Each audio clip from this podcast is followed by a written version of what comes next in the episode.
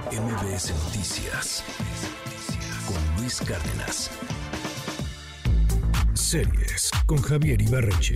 ¿Qué tal Luis? ¿Cómo estás? Antes de que se me acabe el mes de septiembre quiero recomendar una serie mexicana y la historia que voy a recomendar hoy no es propiamente original, digo, es un remake de una versión que se hizo en cine en Argentina hace unos años, que a su vez está basada en una novela, pero creo que esta versión mexicana que se hizo además en serie vale bastante la pena revisarla porque creo que tiene mucho que aportarle a la historia original en cuanto a lo que nos afecta directamente como mexicanos. Ahorita verán a qué me refiero, pero hoy les quiero hablar de una serie que se llama Las Viudas de los Jueves. Va de lo siguiente.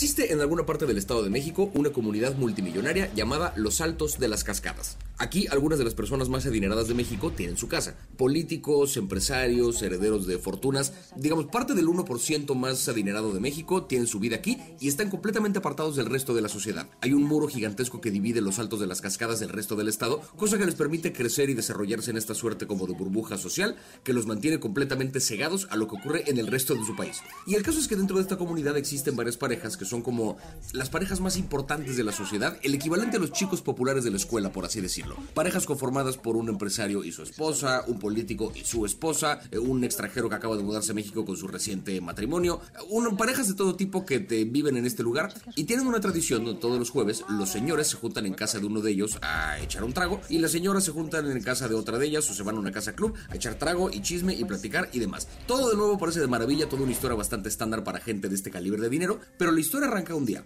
que un jueves despuesito de Navidad van regresando las señoras a sus respectivas casas y encuentran que la casa donde se juntan todos los señores, tres de ellos están muertos en lo que parece ser un accidente. Lo que vemos a lo largo de esta serie es lo que pasó en el último año desde la perspectiva de cada una de estas familias, cada una que nos da un pedazo más del rompecabezas de qué fue lo que pasó realmente esa fatídica noche, que terminó con la muerte de varios de los eh, miembros más importantes de esta comunidad.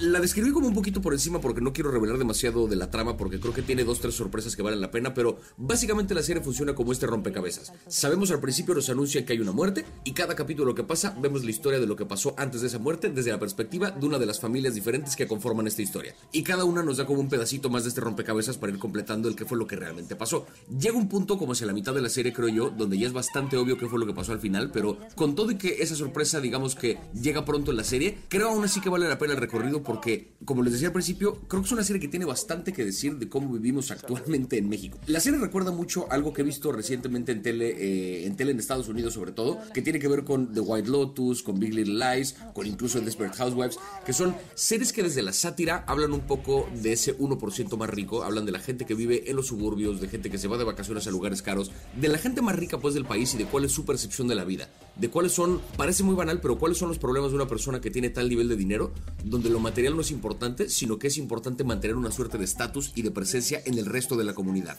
Y un poco de eso va esta serie. Tiene que ver con esta búsqueda de pertenecer y con el precio que uno está dispuesto a pagar con tal de pertenecer a una comunidad, a pesar de que tu realidad material ya no necesariamente te lo permite. Es ahora sí que una, sin tanta sátira, más desde un lugar un poco realista, desde un lugar eh, de genuina revisión antropológica. ¿Qué pasa cuando uno tiene esa cantidad de dinero? ¿Qué le pasa a la psique y a la salud mental cuando uno está preocupado por mantenerse igual de rico que lo que ha sido los últimos años? La serie de verdad me agarró, me agarró de sorpresa, además porque es protagonizada por Omar Chaparro, que sé que a la fecha ya es un meme de que hace películas que no le gustan a mucha gente y que hace lo mismo siempre, pero denle una oportunidad a esta serie porque creo que aquí demuestra que es un actor con bastantes matices, con diferentes posibilidades, de mucho calibre. Creo de verdad que vale la pena. Está bien actuada, bien producida, bien escrita. El final de nuevo es un poco apresurado, pero creo que el recorrido vale la pena. Está completita en Netflix, una serie de seis capítulos que está como para verse en una sentada. Las viudas de los jueves, creo que vale bastante, bastante la pena. Y bueno, eso fue todo por mi parte. Nos escuchamos la siguiente semana. Les recuerdo que me encuentran en todas las redes como arroba Ibarreche Javier y que ya está disponible por ahí en mi canal de YouTube, mi especial de comedia. Nos escuchamos la siguiente semana. Porque claro, eso es de lo que vivimos aquí. MBS Noticias con Luis Cárdenas.